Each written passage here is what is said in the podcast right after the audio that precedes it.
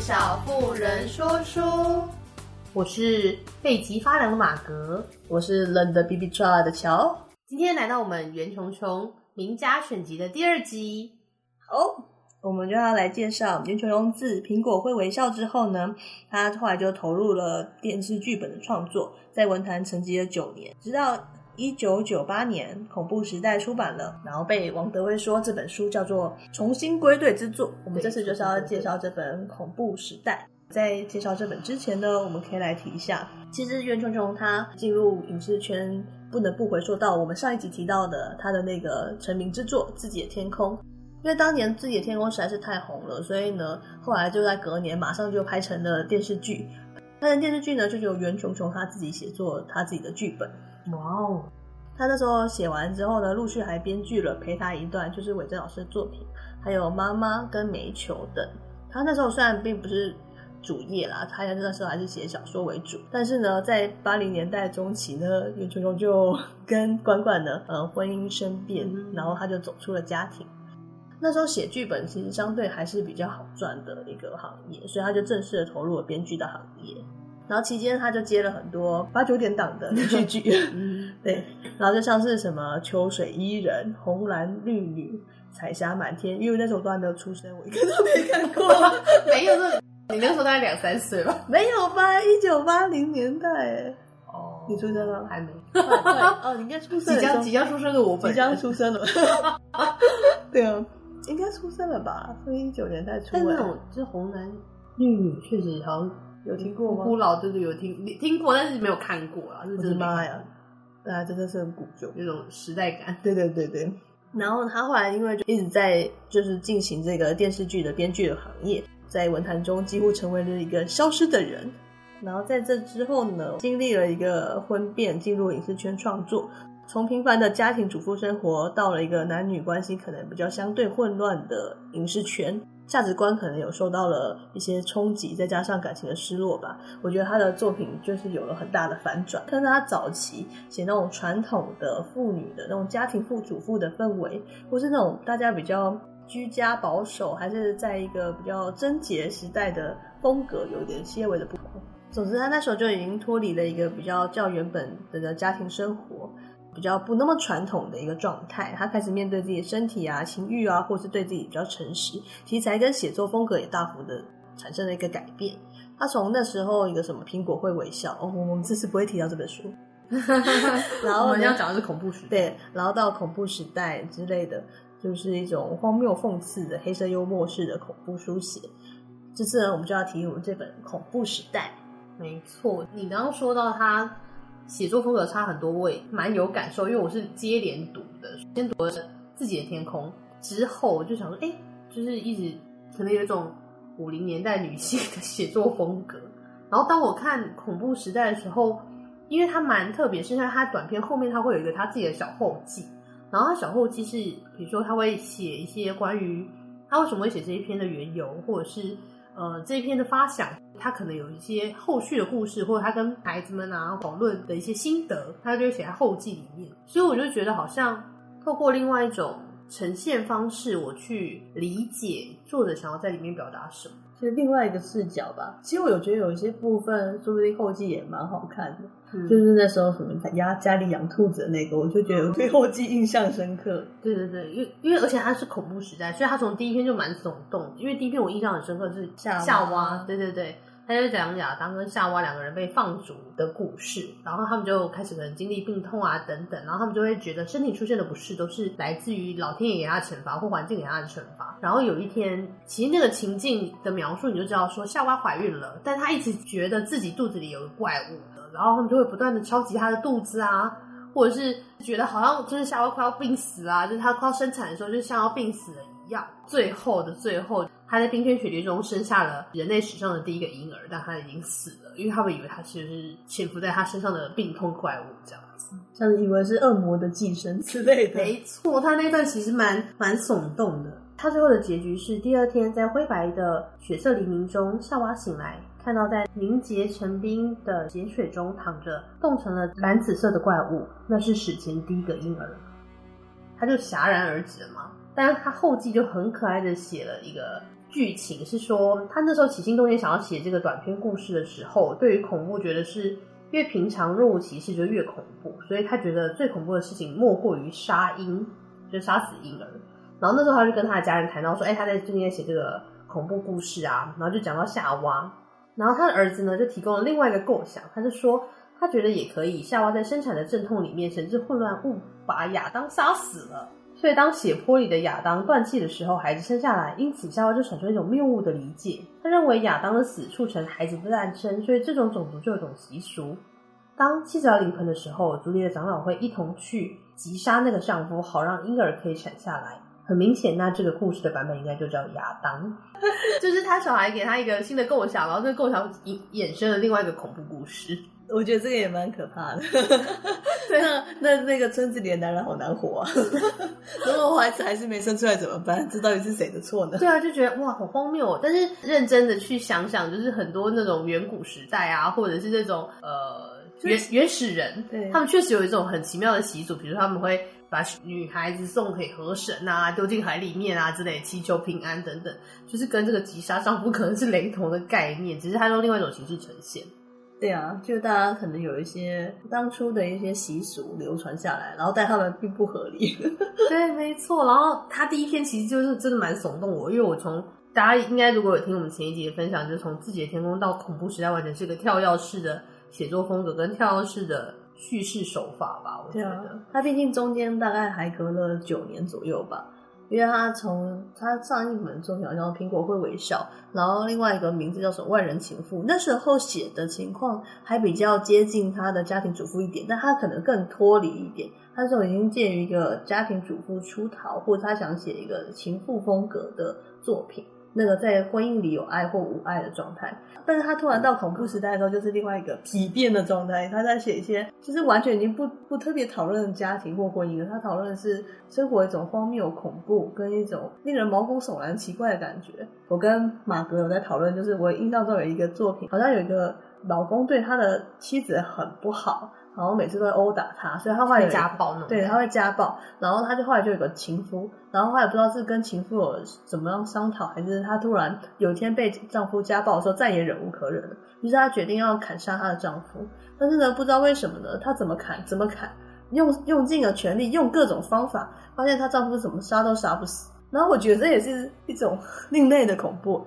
当你真的已经极度的愤怒，你决定要反扑，用尽了一切的方法，却发现对方完全杀不死的时候，就是你想杀也杀不死的时候，那也是一种恐怖。我觉得没错，就是像他那一篇的后记就写说，其实引发这篇文字的完全就只是一个简单的念头。他认为，如果杀人的行为已经开始了，却一直无法达成的话，那会怎么样呢？因为他被家暴，他就。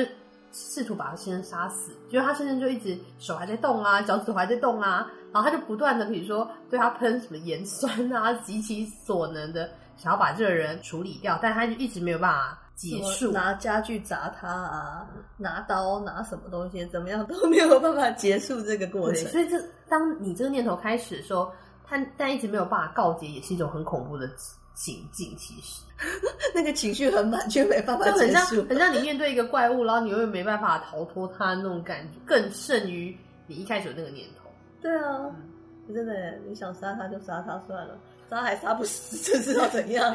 对，你就觉得这件事真的是恐怖到极致。这到底能怎么样？没错。但里面有几个，我也是觉得蛮可爱的，比方说什么头掉下来的太太，后来就到处去表演她的头掉下来这件事情。他就是有很多那种离奇的感受，就是有一些是，我觉得那些创作的根源可能来自于生活中的一些小事情，然后它就会造成他的创作灵感。我觉得像这种概念，就是你会觉得这短片怎么那么莫名其妙，但是你看他后记的时候就觉得，哦，原来他是因为这样子所以做的这件创作。然后这篇创作又表达了某些他在生活里面体会到的意涵。有一篇是斜坡嘛，他就是在讲一群人一直就是往下滑的故事，然后在讲他们家的附近一个斜坡。他有类似这样的小短片的叙述，就是在讲说，其实生活中的某一些小事情可能会借由一些行为残留在我们的生活里面，但我们可能浑然不觉。嗯，就是你在心中留下了一个刻印。但是你一直没有发现，不自觉的就会重复的那件事情。没错，我觉得他比较可怕的是，哥在讲养宠物的部分。小讲的那一篇其实是在讲养鸟。爸爸妈妈跟小孩出去的时候，然后小孩就吵着要养鸟，其实妈妈就觉得很不耐烦啊，因为每次找他们养什么什么宠物，最后就会摊在他身上。就他得去负责照顾他，然后结果那时候他爸就就一口承诺说不会不会不会，我们一定会照顾他。然后我们每个人还排了什么哪一天照顾谁照顾，哪一天谁要换水，哪一天怎么样怎么样。小时候我们也都这样，没错，然后被我爸在养，没错。最后他妈就有点受不了这件事情，就买了，而且他还买了三只鸟，一个叫爸爸鸟、妈妈鸟跟小孩鸟，然后就表示一个人要照至少照顾一只哦。然后后来就开始。变成大家轮流照顾我，然后后来就那个再也没有人去换过水，然后也没有人要去喂他们吃饲料，然后都是妈妈一手包办。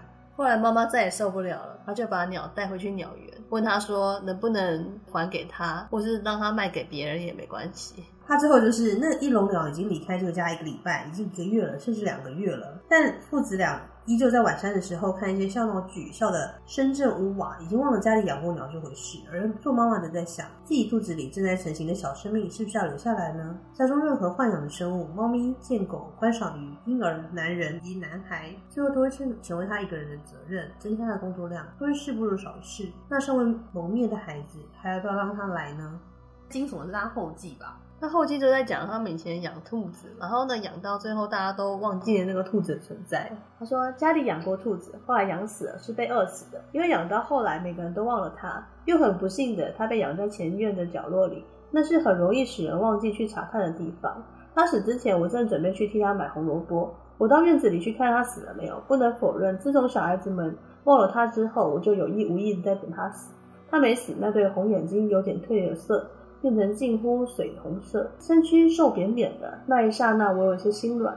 毕竟他并没有选择的被我们豢养，是我们选择了他。等买了粮食回来，他已经死了。原来是水红色虚弱的眼睛，受到点他的身体。可是他的确死去了，身体都还有微温的。但是生命的消逝是那样的清楚明显，使人惊怖。死亡并不是脱掉一件衣裳，没有那么大的动作。死亡是一片隐隐掠过，是飘散一片青烟。不过就是这么轻描淡写。使人感觉生命的没有分量。后来就养鸟，鸟会飞，就算死也是在飞走了之后，不会在里面。良心所求的也不过就是掩耳盗铃。它其实让我有很多印象，因为其实我之前有看过一些别人就是在那个什么养宠物版啊之类，就写一些奇闻趣事。我记得其中有个人说，他就是放假回家之后回去宿舍才发现，他忘记他养了一只乌龟在他的床底下变成干龟壳。啊，听起来好剧烈，就是有一些很奇怪、离奇的情况，我们就觉得，哦，就是你会养到忘记就空脖。其实饲养这件事有两篇，一个是养鸟，然后另外一个是讲婴儿。但婴儿的情况又是另外一种，因为他有在后记里面提到，养婴儿跟养宠物不一样的，因为养婴儿你会期望他会长大，会变成可以跟你沟通的模样，而且他养婴儿的设定很有趣，他是去一个小摊子选婴儿，然后把他带回家养。选一个漂亮的婴儿，像选宠物一样，真的，因为他的叙述很可爱。他就说，面包车里用压克力板隔成一格一格的笼子，婴儿们从上而下，从左而右，陈列的躺在里面睡觉。车厢里的照明是晕黄色，光线宁静的扩散着，使得整个车厢像个梦境。而婴儿们一个个头朝外睡着，让人们可以看到他们含着奶嘴做着梦的小脸。有各色的婴儿，檀木黑的。象牙白的、奶油黄的、粉蝶红的，都被放在配合他们的肤色被褥上，一个芝滑水凝，美得好像天使，就真的像在卖东西一样。对，就是蛮另类的讽刺。但是最后，因为他们觉得婴儿太吵了，婴儿很干扰他们，所以他们就一直想把它关在什么柜子里面啊，尽量让它不要吵到他们生活。对，他就说以后干脆还是养朵花吧，还是种个草，就是不要再养婴儿这么吵闹。真超可怕的，所以就是他会用，对啦，确实就像你讲的，就是那种很荒诞的口吻在讲述一些真的很日常常见的事情，用一种极其怎么讲呢？残酷嘛？他感觉起来轻描淡写，他就是那种以轻描淡写的轻去写那种非常残酷的生命的一个咒，就像那个小孩有一个是，他有一篇叫做儿戏，就讲他们村子里面有一个很像漩涡的一个大沟吧，然后那个时候小孩子们都很喜欢把生物。活生生的东西丢进去。应该说一开始是先丢一些小东西，对，后来他们就开始想要丢生物，因为生物会挣扎、会痛苦、会喊叫嘛，然后他们就觉得很刺激，那个东西刺激他们的声光感受，所以他们就开始从每个人就从家里带来不同的生物，把它丢进那个漩涡里，把它丢进去之后，他就看它挣扎，接着接下来他们就跑到下水，就有点像下水道或者自己在下游的地方去看看那东西会变成折腾成什么样子跑出来。然后他们就是好像有丢过什么小猫吧，什么小老鼠啊、小狗啊之类的。然后可能因为他那个沟里面不知道发生什么事情，所以他们出来的时候都是惨不忍睹的，就是死状惨烈。所以他们就觉得就很喜欢那种被剥夺吧。应该说，小孩子的好奇心是非常的可怕的。嗯，他们就是很想知道到底丢下去会怎样。然后呢，丢下去之后就很想再尝试。如果放更大的东西会怎样？对，他们不断的在想要尝试，然后当那个生命被剥夺的时候的感觉，我觉得他们有一种享受感。我觉得就是一种好奇心越来越膨胀，然后呢，小朋友觉得好玩，然后这个好玩已经没有办法被满足之后呢，他们就想要让你想下去。因为他们的剧情就是他后来丢了一只小狗，嗯、对吧？丢了一只小狗，然后但是小狗就是好像会游泳，然后他们就感觉很就是很怕它没有死。就很怕他没有被卷进去，他们就说：“哎、就还捡着那小孩说：‘哎，怎么带一只会游泳的啊，什么之类的。’然后后来那个狗就也好像就是体力不支，都会被卷进漩涡里。然后他们就兴冲冲跑到下游去，去没有看到狗掉出来，就是一直好可能不知道跑到哪里去还是什么，就是一直没有从沟里出来。然后他们就又开始谴责小朋友说：‘哎，怎么会没有出来？’呢他就大家有点扫兴。然后那个带小狗来的。”就是小男孩就说：“那我那我干脆自己进去那个沟里面看看发生什么事。”可想而知，就是我们一个正常人去阅读这段文字的时候，就知道说，那沟里面一定有一些恐怖的漩涡、暗流啊，导致他们那个生物进入到沟里面，其实完全是不可能存活的。但是小孩为了证明自己，或为了就是只是一个游戏，他们之间的残忍的游戏，然后你就觉得天啊，太可怕！那那那孩子跳下去之后呢？故事就在那边戛然而止了。没错。留给读者很多想象，然后就觉得对，很多时候，因为他后面就讲说，小孩子的好奇心其实是很残酷的。你会觉得有好奇心当然是件好事，但那当那好奇心无限、无限的被膨大或另类的增强的时候，会产生什么样的效果？就可能像孩子掉进漩涡里一样。总之，我觉得《恐怖时代》这本书真的是。算是袁泉荣非常非常特别的一本作品，在他其他作品里面来说，是真的是相当独特的一个故事哦。对对对，但但你说这个这本，其实我我一开始啊，就是除了刚刚那几篇以外，我印象最深刻的其实有一篇叫做《蓝胡子》，你有没有印象？哦，你是说写作的那个吗？对哦，在讲呃一个太太，她虽然是家庭主妇，但后来因为她因为兴趣加入了社区的小说班，她要开始写小说。然后有一天，她想要写一个有点像谋杀案的小说吧，然后她就问她先生说：“如果分尸，你第一刀会下在哪里？”在睡梦中，他听到有人问，然后他现在就跟他说：“当然是脖子啦。”在打话的时候，他随即醒来，后来他就发现是他太太问他这种问题，他就说：“哎，你为什么问我这个问题？”他就说：“因为我最近在加入那个社区小说班嘛，所以我就在写小说，然后想要知道就是可以怎么谋杀别人之类的。”然后他现在就。一开始不以为意，后来他是太太就有点像脱离他控制一样，因为他本来是个家庭主妇，可能生活都是以那个男生为重心。后来他就开始就是专注的投入他写作，然后三不五时问他一些怎么杀死别人啊，怎么样，就是什么做陷阱啊之类的，就问东问西，然后有多很多巨细靡遗的描述这样子。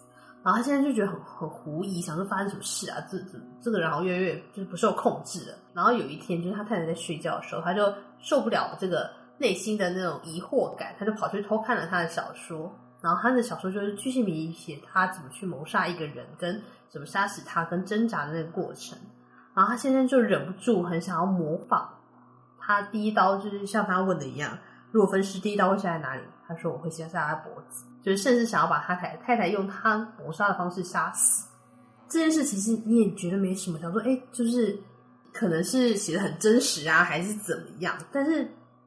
我觉得他后记很有趣，他就说他看了一部电影，男主角和女主角争执的时候，激愤之下夺门而出。下一场景是他在小酒馆里面跟他的好朋友诉苦，诉说他对女主角的心情是：你又不能爱他，你又不能杀了他。他说，男人不知道为什么总有一种隐忧，觉得女人的爱太多是危险的。在男女感情中，爱的比较多的那一方，往往也受到比较多的控制。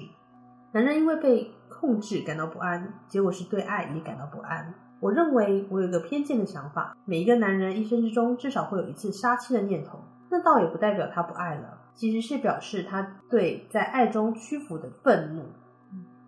所以我就哦，忽然懂了他这篇在讲什么那种感觉。就是你应该在读的时候想说，嗯，那男人怎么因为太太不受控制啊，或者太太他也写小说，或者是他 因为写的太真实而想要杀死他。